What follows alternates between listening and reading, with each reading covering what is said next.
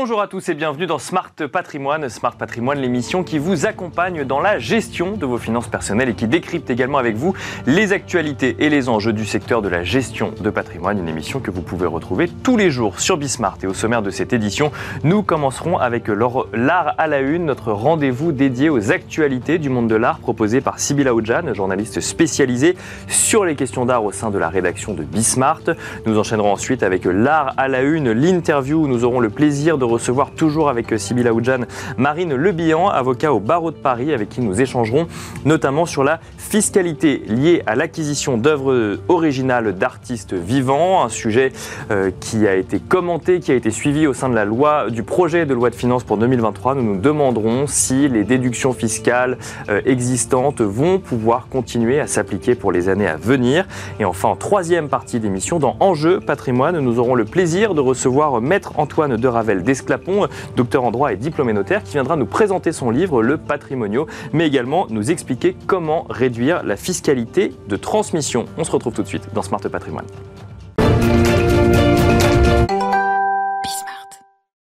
Et nous commençons tout de suite avec l'art à la une, le rendez-vous dédié aux actualités du monde de l'art proposé par Sybille Aoudjan, journaliste spécialisée sur les questions d'art au sein de la rédaction de Bismart. Bonjour Sybille. Bonjour Nicolas. Bienvenue sur le plateau de Smart Patrimoine. Sybille, que s'est-il passé dans le monde de l'art cette semaine? Alors cette semaine, c'était l'ouverture des portes de la foire Art Basel Miami Beach qui célèbre cette année les 20 ans, 20 ans de foire Art Basel Miami Beach. Et cette édition 2022 euh, était particulièrement impressionnante. C'était euh, la plus grande édition jamais réalisée avec 282 exposants, 38 euh, pays représentés, dont 26 qui participent pour la première fois. Donc voilà une foire XXL qui se voit particulièrement dans l'espace, le récent espace créé par la foire qui s'appelle Méridian où euh, des artistes exposent leurs œuvres monumentales. Cet espace a été créé, euh, pensé par Magali Ariola, directrice du musée euh, Tamayo à Mexico, et on y retrouve 20 installations à grande échelle. Et par exemple, cette installation de l'artiste brésilien Jonatas de Andreade, qui a créé Perdu et retrouvé. Donc voilà une installation de 25 bustes en terre cuite et avant en vente pour 120 000 dollars par la galerie Continua. Alors si on regarde un petit peu euh, à Art Basel Miami Beach, qu'est-ce qu'on peut constater de nouveau cette année, Sybille Alors, euh, pour la curatrice de cet espace Méridian dont je, je viens de parler, euh, elle explique que les œuvres qui sont présentées offrent de nouvelles perspectives pour l'activisme de l'art autour du genre et de la race. Et effectivement, au sein de la foire, on retrouve beaucoup d'œuvres d'art engagées, elles sont très présentes. Je reprends euh, l'exemple cité par les échos au sein de la galerie Heuser und Wirth qui euh, expose cette grande peinture sans titre réalisée en 2020 par le peintre américain Henry Taylor et elle représente voilà dans un esprit un peu nostalgique le couple Obama et cette euh, œuvre est partie dès le vernissage pour 700 000 dollars. Deuxième aspect de cette foire, c'est que désormais une nouvelle direction est à la tête d'Art Basel. Noah Horowitz en est le directeur général. Il remplace Mark Spiegler. Et puis Vincento De Bellis prend la direction des quatre foires Bâle, Miami Beach, Hong Kong et Paris. Et euh, on note également qu'un nouveau prix récompense un artiste français. Oui, c'est encore au sein de d'Art Basel Miami Beach. Ce prix s'appelle le prix Étant donné. Il a été créé par le comité professionnel français des galeries d'art et la Villa Albertine. Et voilà, ils se, joignent, ils se joignent tous les deux pour la première fois à Art Basel Miami pour lancer ce prix, cette édition 2022. Et il a été décerné à Julien Creuset. Le critère, c'était un artiste vivant, actif de la scène française artistique et qui soit aussi exposé à Art Basel Miami. Il a remporté une somme de 15 000 dollars à partager avec euh, ses galeristes, car il est représenté par euh, Ayart et Andrew Krebs. Et euh, cet ancien lauréat du prix Marcel Duchamp attire notamment pour euh, toute l'attention qu'il porte sur les problématiques climatiques. Autre sujet hein, dans, le, dans, les actualités du monde de l'art euh, cette semaine, Sybille, on a découvert l'existence d'une liste rouge d'œuvres ukrainiennes qui a été dressée donc, par le ministère.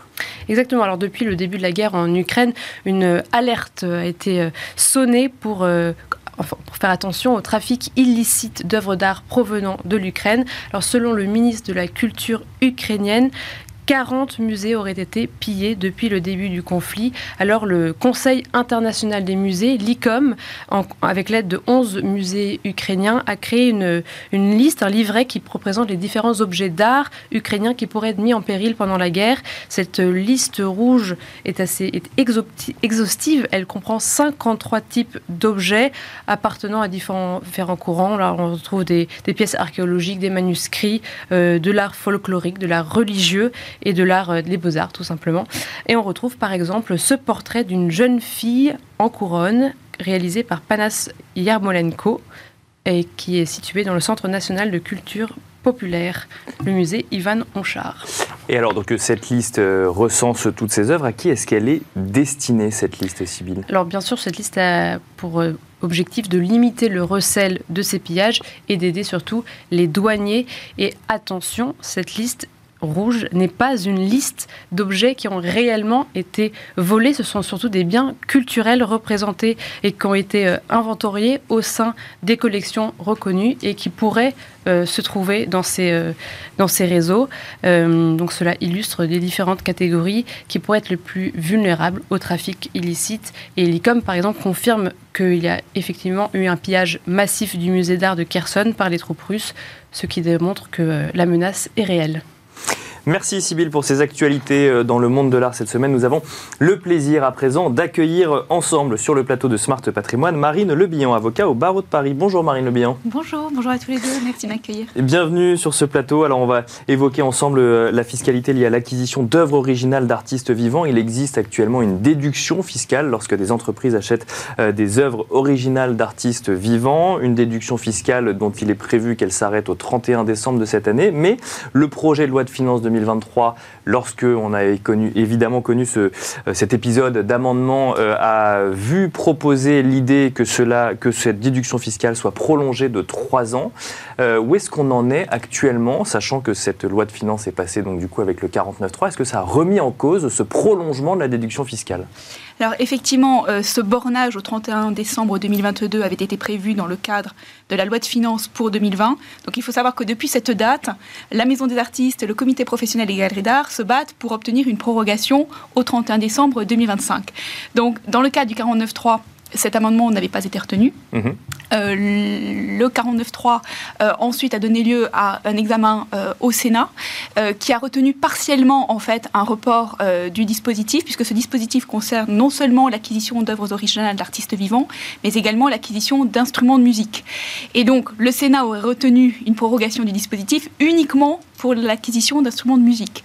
L'Assemblée nationale, maintenant, va réexaminer le projet avant son adoption. Donc, il y a encore un espoir d'ici le 31 décembre euh, que le, dispositif classique tel qu'on le connaît pour l'acquisition d'œuvres originales d'artistes vivants soit maintenu, en tout cas soit prorogé pour trois ans. Mais pour l'instant, il y a une incertitude. Là, on est dans des discussions, on n'a on a rien d'officiel sur le sujet, mais on sait qu'il y a des discussions en cours potentiellement sur le sujet. Exactement, il y a un véritable lobbying d'ailleurs de la part des principaux intéressés que sont les artistes et les marchands. Parce que quelles conséquences euh, ça aurait, soit si ça s'arrête, soit si c'est prorogé? Alors en fait, si ça s'arrête, c'est-à-dire que cette déduction qui est en place en fait depuis 1987, donc on parle d'un dispositif très ancien, bien antérieur au mécénat qui date lui de 2003. Donc il y aurait du jour au lendemain l'impossibilité de déduire euh, sur 5 ans comme euh, habituellement, comme jusqu'à présent, les acquisitions d'œuvres euh, originales d'artistes vivants. Ce dispositif était très intéressant puisqu'il permettait donc de déduire de son résultat euh, imposable euh, par fraction de, 20% en fait chaque année pendant 5 ans le prix d'acquisition. Donc certes dans des limites, limite de 5 pour 1000 du chiffre d'affaires ou limite de 20 000 euros du chiffre d'affaires. Euh, et la seule contrepartie finalement c'était d'exposer l'œuvre achetée, donc l'œuvre d'un artiste vivant au moment de l'achat, d'exposer l'œuvre pendant les 5 ans de l'exposer dans ses locaux euh, à destination ou du public ou des salariés. D'accord. Donc, dès que ce dispositif sera terminé après le 31 décembre, on ne pourra plus bénéficier de cette déduction. Donc, très certainement que les entreprises, en tout cas les entreprises qui pouvaient bénéficier de ce dispositif, c'est-à-dire les entreprises soumises à l'impôt sur les sociétés ou relevant du régime fiscal des sociétés de personnes, mhm. vont limiter leurs acquisitions puisqu'elles ne pourront plus bénéficier de ce dispositif. Parce que c'est un vrai soutien aujourd'hui à l'acquisition ou en tout cas au soutien d'artistes vivants, euh, ce, ce dispositif dispositif fiscal? C'est un dispositif qui bénéficie à la fois aux artistes, aux professionnels, parce que les acquisitions se font parfois par l'intermédiaire de maisons de vente, de commissaires-priseurs ou de galeristes. Euh, et ces professionnels estiment que cela nuira à la fois à leur propre activité, mais également à celle des artistes. Euh, on estime à peu près que 11% du chiffre d'affaires des galeries provient euh, de ces ventes aux entreprises qui bénéficient de dispositifs fiscaux très, très avantageux. Et œuvre, œuvre originale d'artistes vivants, qu'est-ce que ça comprend comme cadre? Quelles sont les particularités? donc l'artiste doit être vivant au jour de l'acquisition. D'accord. Euh, artiste français ou étranger, peu importe. Euh, l'important, c'est que l'œuvre soit originale au sens de la définition fiscale. Et euh, l'administration fiscale a une définition très précise mhm. qui se trouve à l'article 93A de l'annexe 3 au Code général des impôts. Bravo, belle mémoire. et donc, cette, ce texte prévoit huit catégories finalement d'œuvres d'art à la fois euh, des lithographies, des peintures, euh, des photographies euh, dans la limite de 30 photographies tirées, numérotées, signées. et donc il faut rentrer dans ce, type d'œuvre d'art, qui est une liste en fait limitative d'œuvres d'art, pour pouvoir bénéficier de cette déduction fiscale. Donc par exemple, les fontes de sculpture doivent être limitées à 8 tirages, euh, plus 4 épreuves d'artistes éventuellement. Euh, donc on ne pourrait pas euh, bénéficier de cette déduction si on achetait une œuvre en série ou une œuvre manufacturée. Mais alors, pardon, mais la, définition de l'administration fiscale vaut pour l'achat effectué par l'entreprise ou pour l'œuvre créée par l'artiste? Pour l'œuvre créée par l'artiste, en fait. D'accord. Parce que c'est une, une, définition de l'œuvre d'art qui ne concerne pas simplement les acquisitions d'œuvres d'artistes dans le cadre de ce dispositif. C'est une définition qu'on utilise en matière fiscale pour tout un tas d'autres dispositifs. Vous savez combien il y a d'entreprises qui, qui, euh, qui, étaient concernées par ce dispositif Non, alors là, on n'a pas de, statistiques, effectivement. Il y a des sondages parfois pratiqués donc, euh, par, par le comité professionnel des galeries d'art, mais ça ne, ce ne sont que des sondages. On sait en revanche que ce dispositif est évalué à 3 millions d'euros par an. depuis 2020, les, les, députés, en tout cas, qui ont soutenu cet amendement de prorogation au 31 décembre 2025, évaluent ce dispositif à un coût de 3 millions d'euros par an.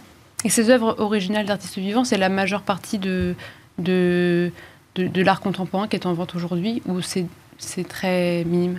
Alors, euh, ça, reste qu'une portion effectivement euh, de, de l'art vendu aujourd'hui, puisque on a quand même beaucoup d'acheteurs étrangers euh, qui viennent acheter en, France et qui ne bénéficient pas de ce dispositif.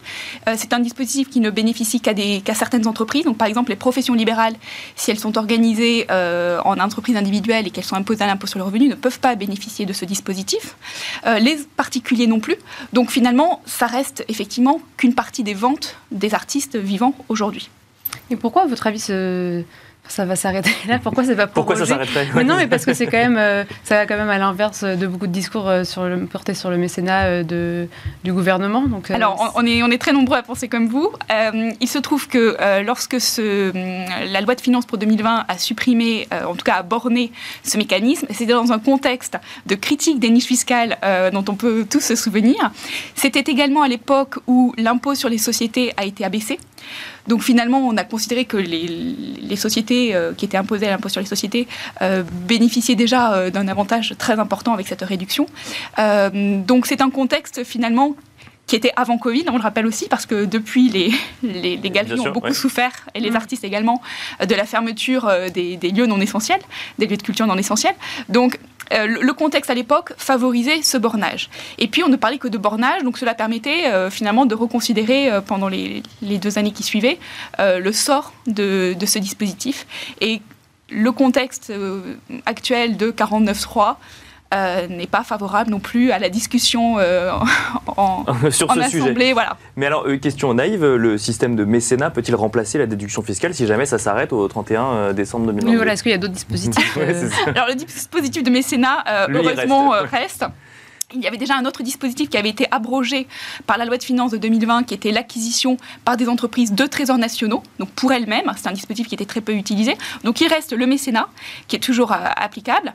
Euh, il reste également euh, la participation des entreprises à l'acquisition d'un trésor national pour le compte de l'État. D'accord. Donc on peut toujours, en tant qu'entreprise, faire des dons, mais on ne peut plus, selon les termes de la députée qui à l'époque avait porté ce bornage dans le temps, on ne peut plus s'approprier une œuvre d'art. Donc on favorise favorise toujours le financement philanthropique d'une association, d'une fondation, mais on ne peut plus, en tant qu'entreprise, s'approprier une œuvre d'art. D'accord, on ne peut plus acheter euh, directement l'œuvre d'art, mais alors au bout de 5 ans... On peut toujours, mais sans la déduction. Oui, c'est ça, sans la déduction, bien sûr, on peut toujours acheter une œuvre d'art, pardon. pardon.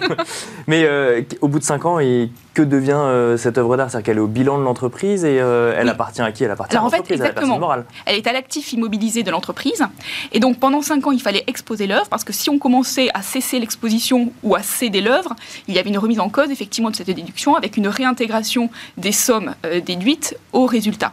Mais au bout de 5 ans, on peut, quand on est une entreprise, euh, soit la garder dans ses réserves quand on a une véritable collection, soit la céder. Euh, en tout cas, on n'est plus limité par cette condition d'exposition exposer l'œuvre, justement, ça voulait dire exposer vraiment au public ou, seulement euh, à ses salariés? Il y avait des obligations de médiation culturelle. On peut la mettre dans le bureau du dirigeant, par Alors, exemple certainement pas. Là-dessus, c'est certain que non. Ensuite, il y a un véritable débat parce que le texte était plus large que la doctrine administrative de l'administration fiscale, qui avait une, conception euh, beaucoup plus restrictive euh, de la notion d'exposition. en fait, aujourd'hui, il faut que l'œuvre soit exposée non seulement aux, salariés, mais également au public. C'est-à-dire qu'on privilégie les halls d'accueil des sièges sociaux, mais alors certainement pas un bureau réservé, ni un bureau réservé au PDG, ni un bureau réservé aux salariés, ni un espace euh, réservé aux clients. Il faut que ce soit ouvert au plus large public. On peut tout à fait déposer l'œuvre dans un musée, par exemple. Pas forcément dans les locaux de l'entreprise, mais on peut confier l'œuvre à un musée. Et après, on pouvait, euh, n'importe qui peut faire la demande d'aller euh, visiter euh, une œuvre qui est dans les Tout à fait, parce qu'en plus, il faut, assurer, il faut assurer l'information de la présence de l'œuvre dans les locaux. Donc l'entreprise qui exposait son œuvre dans son siège social devait en plus prévenir le public que l'œuvre était accessible dans, dans ses locaux. Merci beaucoup Marine Le Bihan d'être venue sur le plateau de Smart Patrimoine nous détailler effectivement ce fonctionnement un peu particulier en matière de fiscalité lorsque l'on achète des œuvres originales d'artistes vivants. Je rappelle que vous êtes avocat au barreau de Paris. Merci beaucoup. Merci également Sybilla Oudjan, journaliste spécialisée sur les questions d'art au sein de la rédaction de Bismart et on se retrouve tout de suite dans Enjeu Patrimoine.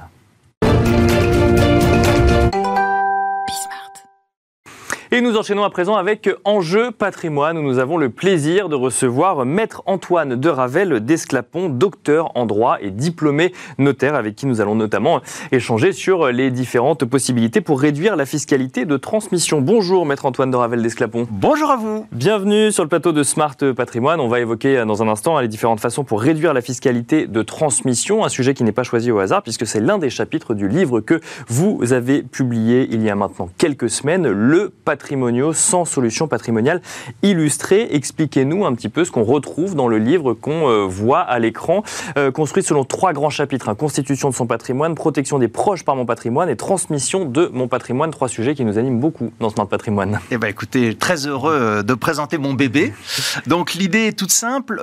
dans sa vie professionnelle, en particulier le CGP, le conseiller patrimonial au sens le plus large, mais bien évidemment tout à chacun, mhm. aussi les étudiants pour le devenir, vont face à un client avoir à peu près 100 questions qui vont toutes être toujours les mêmes. D'accord. Euh, comment fonctionne une copropriété? Comment fonctionne ou dysfonctionne une indivision? Euh, Comment se déroule une succession? Euh, Quelle est la fiscalité, la différence entre l'IR et l'IS Qui hérite de moi? Voilà. Et donc j'ai catalogué ces 100 questions. Je les ai énumérées. Je les ai triées, comme vous le dites très justement, avec trois grands chapitres. Se constitue un patrimoine, les 50 premières questions protéger ses proches par son patrimoine, les 20 questions suivantes, et transmettre son patrimoine, les 30 questions. Et pour chacune de ces questions, j'ai apporté la réponse avec mon expertise du quotidien, de manière extrêmement visuelle, parce que c'est un ouvrage agréable à lire. Vous avez envie de lire le patrimonio. Et d'autre part, avec des explications, le principe, les exceptions, les petites subtilités, les stratégies, les pièges à déjouer, etc. Alors, on ne le voit pas à l'écran, mais euh, c'est un ouvrage assez original déjà dans sa forme, puisqu'en fait, on est non pas sur une lecture verticale mais horizontale et avec à chaque fois la théorie et le schéma.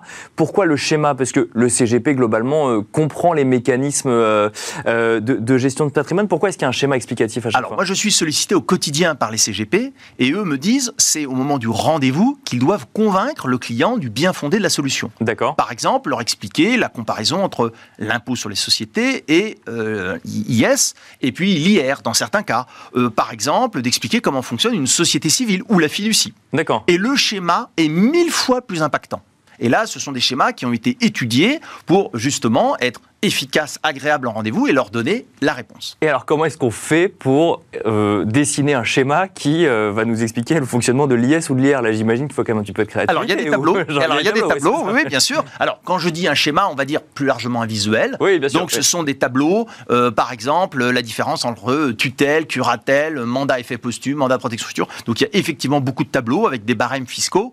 L'objectif, c'est qu'ils puissent, en rendez-vous, moi, j'accompagne vraiment ceux qui veulent se différencier par le conseil. Donc, ils vont dire Ah, vous me posez telle question, eh bien, je prends de manière très conviviale, puisque vous avez montré que simplement en glissant sur la tranche, on pouvait savoir exactement quelle était la partie de l'ouvrage qui euh, concerne la question client. Et là, il va trouver une solution et va lui présenter en lui disant Voilà, euh, voilà par exemple, bah, la, la corrélation entre l'espérance de gain et le risque. Ah oui, effectivement, investir dans les crypto-monnaies, c'est plus risqué que d'investir dans un livret A. Il y a, un sujet crypto-monnaie dans le Alors, ça fait partie, exactement, ça fait partie de la, hiérarchie des investissements. Et alors, comment, alors ça, c'est une, vraie question. Comment on fait quand on rédige un ouvrage qui est censé durer dans le temps euh, sur, euh, pour prendre la parole et donner de l'information sur des sujets euh, aussi mouvants, par exemple, que l'évolution des crypto-monnaies, mais ça vaut pour plein d'autres sujets d'investissement Bien sûr. Alors, au départ, l'éditeur, euh, qui est Arnaud Fresnel, donc c'est l'éditeur de référence de qui est très connu hein, en, gestion de patrimoine, euh, lui euh, bah, disait, ben non, on va mettre un numéro millésimé. c'est comme c'est comme les, vins. oui, bien sûr. Mais oui, parce que ça évolue d'une année à l'autre. Exactement. que ce soit la Et puis après, exactement. Mais à la réflexion, en le lisant, vous voyez, c'est pas moi qui qui est positionné de manière ou d'une autre, mais en le lisant, il dit mais c'est tellement des fondamentaux que dans un an, il y a 80-90% du contenu qui sera le même. La société civile, dans un an, ça sera la même. L'indivision, ce sera la même. Qui est de moi, c'est la même. Alors, bien évidemment, on met à jour en permanence. L'ouvrage, il se vend quasiment dans les 10 jours des nouvelles sorties. Donc, dès qu'il sort, dans les 10 jours, il faut le réimprimer. Donc, évidemment, je, passe mon temps à faire des, micro-mises à jour qui fait que quand vous achetez le patrimonio, on peut notamment le, trouver sur lepatrimonio.fr, eh bien, très facilement, vous allez avoir tranquillement la toute dernière version avec les derniers Oui, parce que notamment, bah, ça a été dans l'actualité récemment, les niches fiscales, par exemple, peuvent évoluer ou ce genre de choses mais pour l'instant, ce n'est pas encore le cas. Néanmoins, là, on est vraiment sur des fondamentaux. Donc, Bien sûr, vous avez le barème de l'impôt sur le revenu, vous avez le barème de l'IFI, vous avez bien sûr, mais ce qui est plus intéressant encore, c'est de voir qu'il y a des principes fondamentaux qui, ont une très grande stabilité. Exactement. Alors, sans solution patrimoniale illustrée, bah, vous allez nous en évoquer une. C'est moi qui l'ai choisie avant l'émission, la solution 94, puisque je trouve que c'est quand même globalement en lien avec euh, les sujets de dons ou de transmission euh, qu'on peut envisager avant la fin d'une année euh, civile. Et la question que j'ai envie de vous poser, c'est comment réduire la fiscalité de transmission transmission. Est-ce que, par exemple, on peut procéder à des dons avant euh, la fin de l'année? Tiens, je vous, je vous euh, transmets le patrimoine oh, si jamais vous voulez oh, bon ouvrage. trouver quelques des... Alors, effectivement, c'est tout à fait révélateur comme question, à savoir que le conseiller peut être sollicité pour expliquer l'intérêt de l'anticipation de la transmission. Il a son patrimonio et là, hop, il se dit, on est dans la transmission, anticipation de la succession. Donc, simplement sur la tranche, il peut naviguer. Il va pouvoir trouver, là, fiche 94, comment puis-je réduire la fiscalité de transmission? Avec un schéma. Et que va nous raconter ce schéma? Eh bien, tout simplement que plus le temps s'écoule, plus la fiscalité successorale sera élevée. D'accord. Et le schéma l'explique avec de manière très très visuelle. Premièrement, la valeur de votre actif brut va augmenter. Regardez l'inflation. Si nous avons une inflation à 8%, comme nous l'annonce l'INSEE, votre appartement, il vaut 8% de plus à la fin de l'année. Bien sûr. Donc si vous le transmettez, ben, vous allez payer de l'impôt sur une assiette taxable avec 8% de plus. D'accord. Et ce, même si on n'a pas forcément trouvé de vendeur, d'acheteur capable de l'acheter Exactement. De plus. Exactement. C'est la valeur, la valeur du bien. bien sûr. Et puis vous avez vu qu'avec l'inflation, vous ne devenez pas plus riche. Quand vous mmh. faites vos courses, vous avez bien remarqué que vous n'étiez pas plus riche. Vous vous sentez même plus pauvre. Mmh. Mais c'est la monnaie qui fond, qui perd de sa valeur, de son pouvoir libératoire. C'est comme si je vous dis, bah, maintenant ça boue plus, l'eau ne boue plus à 100 degrés, mais à 120 degrés, bon, bah, on a diminué la valeur du degré, mais il fait toujours aussi chaud et la main est toujours ébouillante. Exactement. Euh, deuxième argument, vous avez un abattement, 100 000 euros par parent par enfant, qui se renouvelle tous les 15 ans mais aussi toute la progressivité de l'impôt. Donc là encore, euh, bah, vous avez deux parents, deux enfants, ça fait 400 000. Euh, bah, 400 000, tous les 15 ans, ça fait déjà un petit peu de sous. Troisièmement, réservez-vous les effris. Et l'usufruit, il perd 10 points de, dans sa valeur fiscale tous les 10 ans. Donc là encore, il y a des chutes brutales. Je passe les 71 ans, boum, je perds 10 points de capacité de transmission. Je passe les 61 ans, baf, encore D'accord. 10 ans. Donc, vous voyez, euh, ça, c'est un paramètre. Donc en fait, j'ai un patrimoine qui grossit d'un côté et, de, et je peux en transmettre de moins en moins plus j'avance en âge, Exactement. ça? Exactement. Exactement. Et puis, il y a des phénomènes de dette déductible, il y a l'intérêt de la société civile avec une décote de 20%. Bref, tous ces éléments vont faire que le client spontanément, là, on a un discours rationnel parce qu'on s'adresse à des Bien sûr, professionnels. parce qu'on est basé Mais- sur des schémas. Voilà. Exactement. Mais de manière visuelle, il va dire bon, bah, il faut que je transmette tout de suite. C'est Et ça la on a réponse toutes les solutions. C'est ça la réponse, Ah, il faut bonne transmettre tout de suite, Exactement. Après, on sait sécuriser, euh, notamment par le biais des sociétés civiles, par un biais d'un certain nombre de conditions, de modalités qu'on va mettre dans la donation pour assurer euh, la sécurité, euh, notamment des donateurs. Alors, transmettre tout de suite, très bien, mais comment? Ah bah, le mieux possible. Le mieux possible, merci. Ouais. voilà, exactement. Donc, notamment la société civile. D'accord Donc j'ai un, un exemple tout simple. Euh, j'ai un bien euh, ici, je le mets dans ma société civile euh, avec les conseils le patrimoniaux et je vous transmets les parts de la société civile. Bah, D'une part, euh, sur un plan, c'est le cas de le dire, sur un plan purement euh, fiscal, l'administration va tolérer une décote pour liquidité. D'accord. Considérez que votre bien qui vaut un million, quand on le met dans une société, il vaut moins d'un million. Ça déjà, c'est simple. D'accord, ok. Et deuxièmement, vous allez pouvoir mettre vos règles du jeu. Parce que dans une société, vous allez pouvoir garder la gérance, la gouvernance, vous allez pouvoir dire qui peut rentrer dans la société, vous vous méfiez de la belle-fille par exemple, euh, mais vous aimez bien vos petits-enfants. euh, voilà, vous pouvez organiser Ça les règles du jeu sur mesure dans la société. Une société vous gardez civile. le contrôle et officiellement, vous avez transmis à vos enfants. Oui, c'est ça. C'est que euh, quand on est dans une société civile, on n'est pas le seul actionnaire de la société civile. On Exactement. a fait rentrer ceux Exactement. dont on veut. Voilà. Qui on veut dans le club, dans le club, on peut mettre un, un vigile devant le club. Et ça veut dire que je peux mettre de manière égale des enfants, des neveux, des nièces ou un ami de la famille à qui je transmettrai de la même manière via la Alors, société oui, civile la contrepartie sera attention à la fiscalité, puisque Bien sûr. la fiscalité sera pas les mêmes. Plus on va s'éloigner dans le degré euh, de, de parenté, et plus la fiscalité va s'alourdir. Et ce, même si on est passé via une société. Exactement. On ne réduit la fiscalité, mais on ne l'annule pas non plus. Voilà, Exactement. Et là, c'est pas un paradis fiscal. D'accord. euh, en tout cas totalement. Et puis, deuxièmement, il y a l'aspect aussi de réserve héréditaire. Le but n'est pas de déshériter ses enfants, c'est d'assurer vraiment une transmission. Si on regarde maintenant euh, dans, euh, bah, euh, j'allais dire l'actualité, ou en tout cas la temporalité, on est proche des fêtes de Noël, les dons qu'on peut faire à ses enfants, ses petits-enfants ou autres, dans bah, une envie de faire plaisir tout de suite, mais en même temps d'anticiper un peu la, la succession, c'est possible ça Alors, C'est un sujet glissant, mais comme on parle de Noël, on est déjà en train de mettre les skis. hein. Donc là, ça Donc va pourquoi glisser. pas Ah, Ouais, c'est ça ça. va glisser un peu. C'est un sujet glissant, deux réponses, une réponse civile, une réponse fiscale. D'accord. Sur un plan civil, en principe, ces dons, ces, ces présents d'usage qui correspondent aux fêtes de Noël, euh, par exemple, ou anniversaire, la réussite d'un examen, sont parfaitement admises et on considère que, par exemple, un parent qui a aidé un enfant n'a pas entendu l'avantager sur un plan successoral, etc. Donc, en principe, ça va bien se passer sur un plan civil.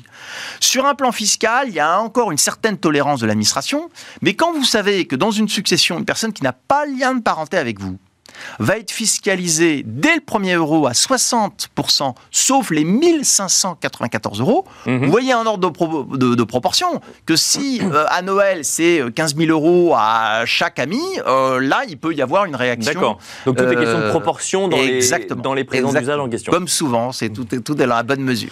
Merci beaucoup, Maître Antoine de Ravel d'Esclapon, d'être venu sur le plateau de Smart Patrimoine, docteur en droit et diplômé notaire. Je rappelle donc que vous avez écrit euh, cet ouvrage écrit et dessiné, hein, si je puis dire. Exactement. Voilà. Cet ouvrage, artiste, un euh, le patrimonio, qui apparaît euh, à l'écran, euh, sans solution patrimoniale illustrée. Merci beaucoup, c'est la fin de cette émission. Merci à vous également de nous avoir suivis. Et je vous donne rendez-vous très vite sur Bismart pour un nouveau numéro de Smart Patrimoine.